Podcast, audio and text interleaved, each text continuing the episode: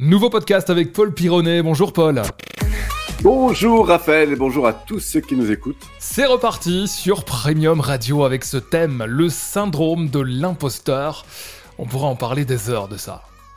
Absolument, c'est quelque chose d'assez répandu. Alors, ce qui est intéressant dans le syndrome de, l'imposteur, c'est qu'il y a à la fois une dimension euh, positive qui est à prendre en compte, et puis il y a celle qui nous limite euh, beaucoup. Alors, qu'est-ce que c'est qu'avoir ce sentiment d'imposteur? C'est souvent évidemment le sentiment qu'au regard de l'environnement, je ne suis pas à la hauteur, je ne mérite pas d'avoir euh, cette position, d'avoir cette fonction ou de, de pratiquer telle ou telle activité euh, au regard des autres. Donc, euh, il y a un sentiment de dévalorisation, on va dire, euh, que, que, je perçois en décalage avec la perception de ce que j'imagine que l'environnement pense de moi. Parce que, en général, souvent, ce qui se passe, c'est qu'on ne réagit pas au regard des autres, mais à l'idée que l'on se fait du regard des autres. Et c'est là où ça devient, pour moi, intéressant, c'est d'être un peu plus à l'écoute de qu'est-ce que je suis en train de me raconter exactement quand on parle de sentiments d'imposteur. Est-ce que c'est simplement que, et ça serait peut-être la partie positive, est-ce que ça m'alerte sur le fait que, au regard de la prestation que j'ai à donner ou du service que j'ai à rendre, est-ce que j'imagine que j'ai peut-être besoin de développer de nouvelles compétences?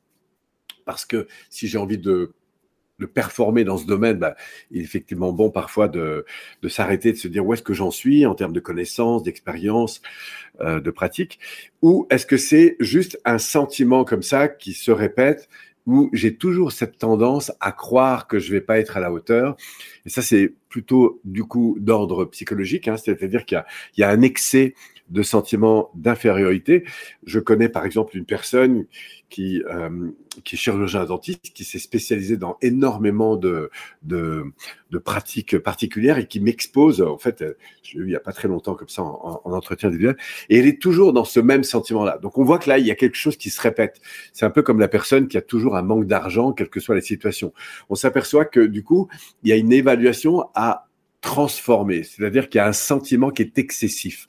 Donc, encore une fois, le, sentiment d'imposteur, ça aide à s'éveiller pour éventuellement refaire le point sur là où on en est par rapport à la situation ou à la prestation qu'on a à donner. Et puis, ce qui se répète régulièrement, ça, pour le coup, ça demande un changement peut-être interne.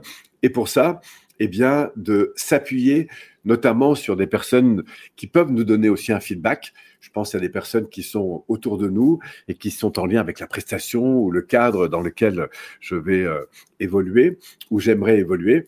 Et là, pour le coup, d'écouter les feedbacks pour apprendre à, à faire ce distinguo entre la perception que j'ai de moi et la réelle perception que d'autres personnes peuvent avoir. Donc évidemment, c'est important de s'appuyer sur, sur les bonnes personnes pour faire cette évaluation.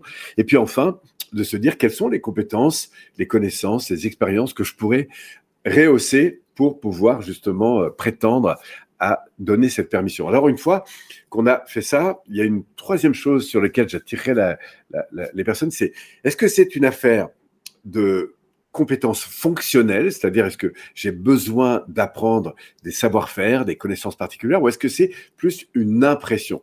Donc c'est ça qui, qui est pour moi euh, important à dissocier.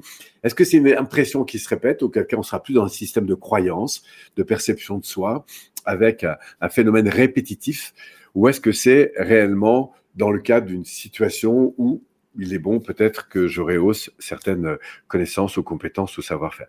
Voilà, donc si ceux qui nous écoutent se sentent parfois justement dans ce sentiment d'imposteur, première chose déjà, poser la question auprès des personnes qui nous sont proches et écouter véritablement ce qu'elles nous donnent comme feedback pour apprendre à se réévaluer euh, dans une juste mesure en fait. Et puis après, accepter l'idée que de toute façon, à partir du moment où on fait quelque chose de nouveau, qu'on est dans un nouveau cadre, etc., on passe automatiquement, émotionnellement, par un sentiment qu'on ne va pas forcément être à la hauteur. Et que la bonne nouvelle, c'est que ben, tout s'apprend en fait, pour autant qu'on trouve autour de nous euh, les alliés, les personnes. Voilà. Mais surtout, pas d'entrer dans des phénomènes de dévalorisation, mais d'acceptation, de progression.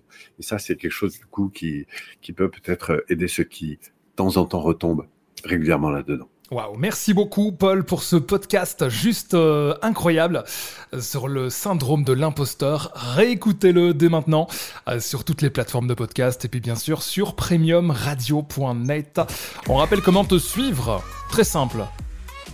Alors, très simple, d'abord sur Internet, hein, Paul ouais. sur Google, vous me trouvez tout de suite. Et puis sinon, j'aime bien mettre en avant toujours cette petite application qu'on a montée qui s'appelle Petit Pas. Alors, c'est pas une petite application, c'est une grosse application, mais qui offre euh, du coup la possibilité d'être en connexion avec moi-même, mais aussi avec beaucoup d'autres intervenants qui m'entourent. C'est gratuit au début, enfin vous allez voir, c'est très sympa. Merci, rendez-vous déjà très vite sur Premium Radio. Ciao ciao.